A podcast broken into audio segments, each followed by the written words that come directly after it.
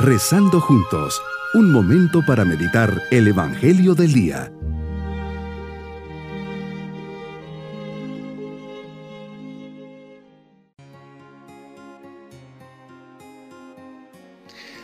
Me alegra dirigirles estas palabras en este día jueves de la vigésimo sexta semana del tiempo ordinario.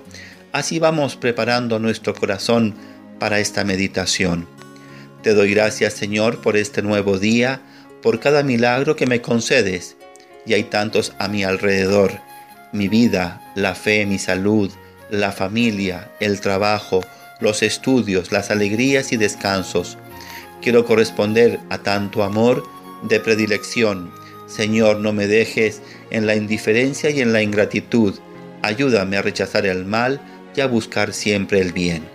Meditemos en el Evangelio de San Lucas capítulo 10 versículos 1 al 12 Hoy nos enseñas que designas y mandas por delante a otros 72 discípulos.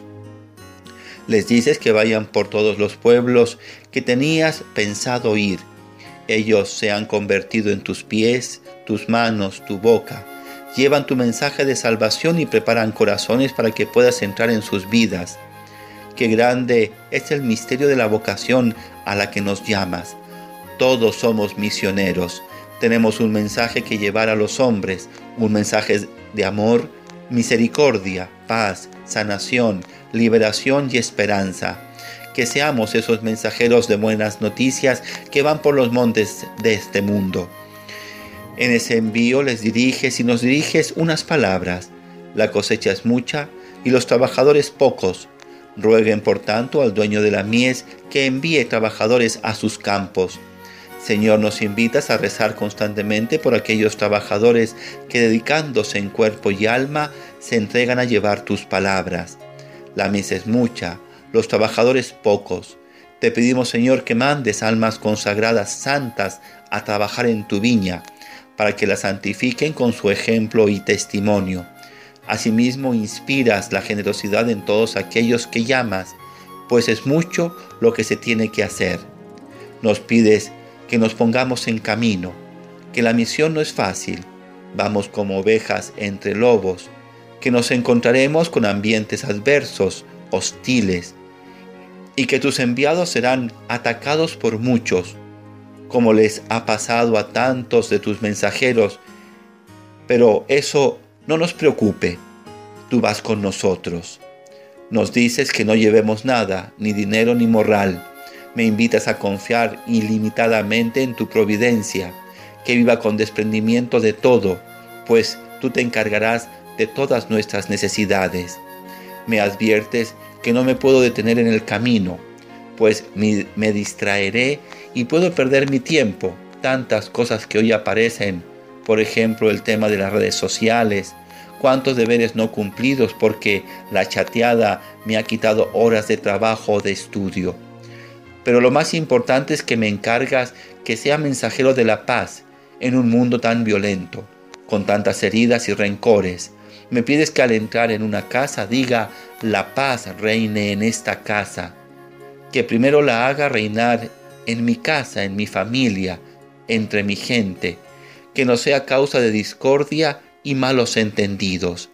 Señor, que sea un verdadero instrumento de la paz y que este deseo de paz que todos tenemos se cumpla en nuestros corazones y hogares. ¿Cuántos hogares necesitados de paz?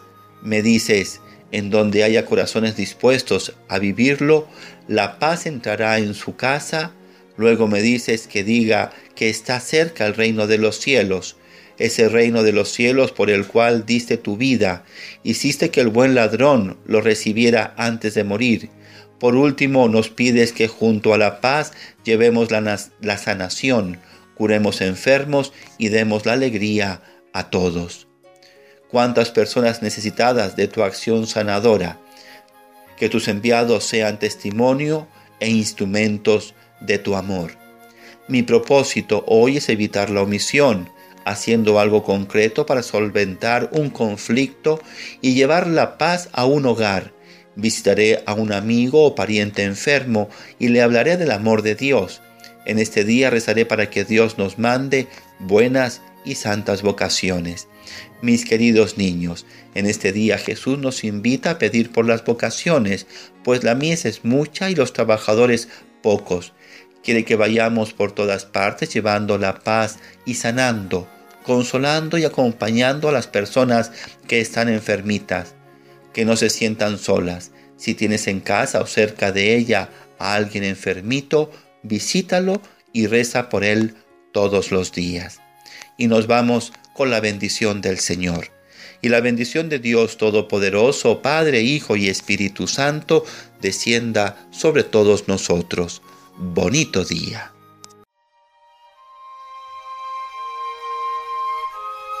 Hemos rezado junto con el Padre Denis Doren, Legionario de Cristo.